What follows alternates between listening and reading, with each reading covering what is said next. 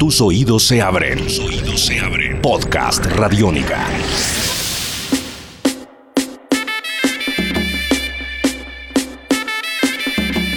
Bienvenidos a Simona Dice. Como amamos viajar sin pasaporte, visa, papeles e intermediarios, decidimos aterrizar en Planeta Planetario, un disco soñado por Diana Fuentes, un planeta con el corazón en Cuba y en Puerto Rico.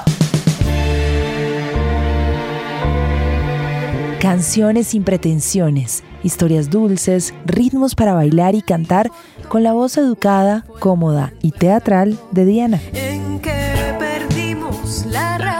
Quien se adapta perfectamente a cada género musical debido a su formación en escuelas como el Conservatorio de Música Alejandro García Caturla y a la Escuela Nacional de Arte en Cuba, lo que le ha permitido trabajar al lado del grupo de música afrocubana Síntesis y al músico X Alfonso con quien trabajó en el disco X Moré, producción que fue nominada a un Grammy Latino. No me vuelvas a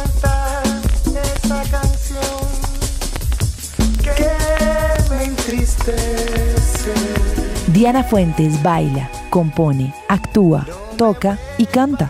Nació en la mágica y poderosa Habana, Cuba, en 1985. Cuando tenía tres años, empezó a estudiar ballet. A los 12 entró al conservatorio se graduó de piano clásico y años después en dirección coral. Cantando en coros participó en festivales y a lo largo de los años ha prestado su voz acompañando a Roberto Valera, el grupo Moncada, a Mauri Pérez, Roberto Carcasés, Aldo López Gavilán, Frijol Negro, Aceituna Sin Hueso, Oguere, David Torrens y William Vivanco, entre otros.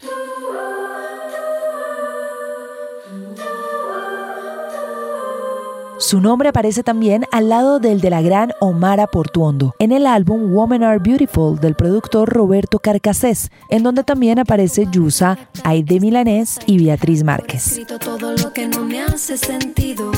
Luego de acompañar a otros, decidió acompañarse a sí misma. Y en el 2007 Diana Fuentes inició su carrera en solitario. Así fue como editó en el 2008 su primer disco, Amargo pero Dulce. Y aunque muchos músicos han trabajado con ella, fue uno, puertorriqueño el que le dio un punto de giro radical a su vida. Su nombre, Eduardo Cabra, pero el mundo lo conoce mejor como visitante de calle 13.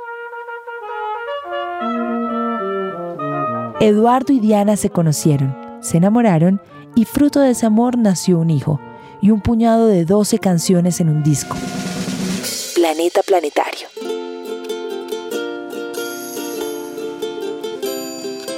Si a la dulce voz de la cubana Diana Fuentes usted quiere ponerle imágenes, le recomiendo buscar sus videoclips o también buscar la película ecuatoriana Criaturas Abandonadas, del director Francisco Ceballos, en donde Diana actúa.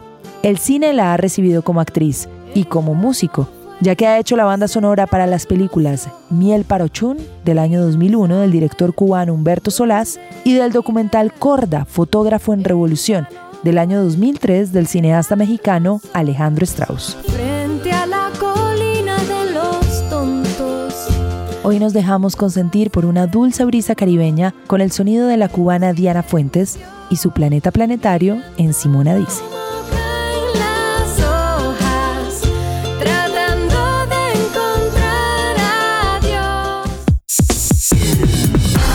Esto es Podcast Radiónica.